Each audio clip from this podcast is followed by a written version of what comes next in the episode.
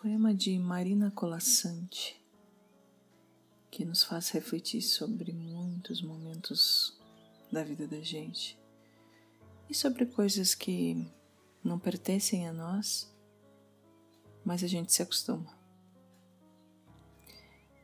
Eu sei, mas não devia. É o título do poema. E ele vai dizendo assim: Eu sei que a gente se acostuma mas não devia. A gente se acostuma a morar em um apartamento de fundos e não ter outra vista que não seja as janelas ao redor. E porque não tem vista, logo se acostuma a não olhar para fora. E porque não olha para fora, logo se acostuma a não abrir de todo as cortinas. E porque não abre as cortinas, logo se acostuma a acender mais cedo a luz.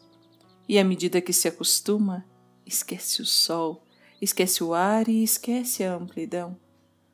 A gente se acostuma a acordar de manhã, um sobressalto porque está na hora, a tomar café correndo porque está atrasado, a ler jornal no ônibus porque não pode perder tempo da viagem, a comer sanduíche porque não dá para almoçar, a sair do trabalho porque já é noite, a cochilar no ônibus porque está cansado, a deitar cedo e dormir pesado sem ter vivido o dia. A gente se acostuma a abrir o jornal e ler sobre a guerra, e, aceitando a guerra, aceita os mortos, que haja número para os mortos, e aceita os números, e aceita e não acreditar nas negociações de paz, aceita ler todo dia da guerra dos números e da longa duração. A gente se acostuma a esperar o dia inteiro e ouvir do telefone: Hoje eu não posso ir.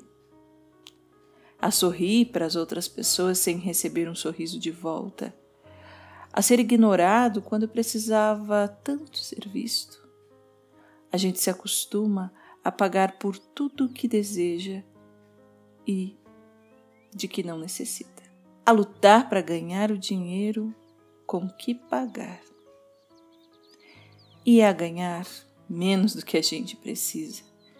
E a fazer filas para pagar, e a pagar mais do que as coisas valem, e a saber que cada vez pagará mais, e a procurar mais trabalho para ganhar mais dinheiro, para ter com que pagar nas filas que se cobra.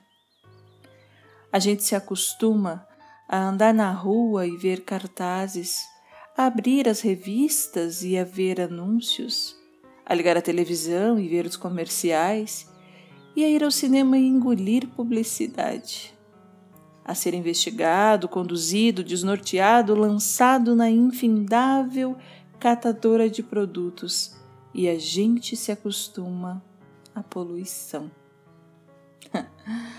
as salas fechadas de ar-condicionado e cheiro de cigarro, a luz artificial de ligeiro tremor, ao choque que os olhos levam na luz natural, as bactérias da água potável, a contaminação da água do mar, a lenta morte dos rios.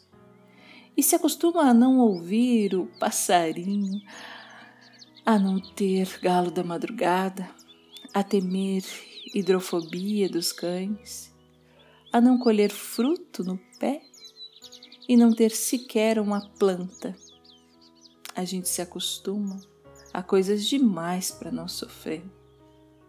Em doses pequenas, tentando não perceber, vai se afastando uma dor aqui, um ressentimento ali, uma revolta colar.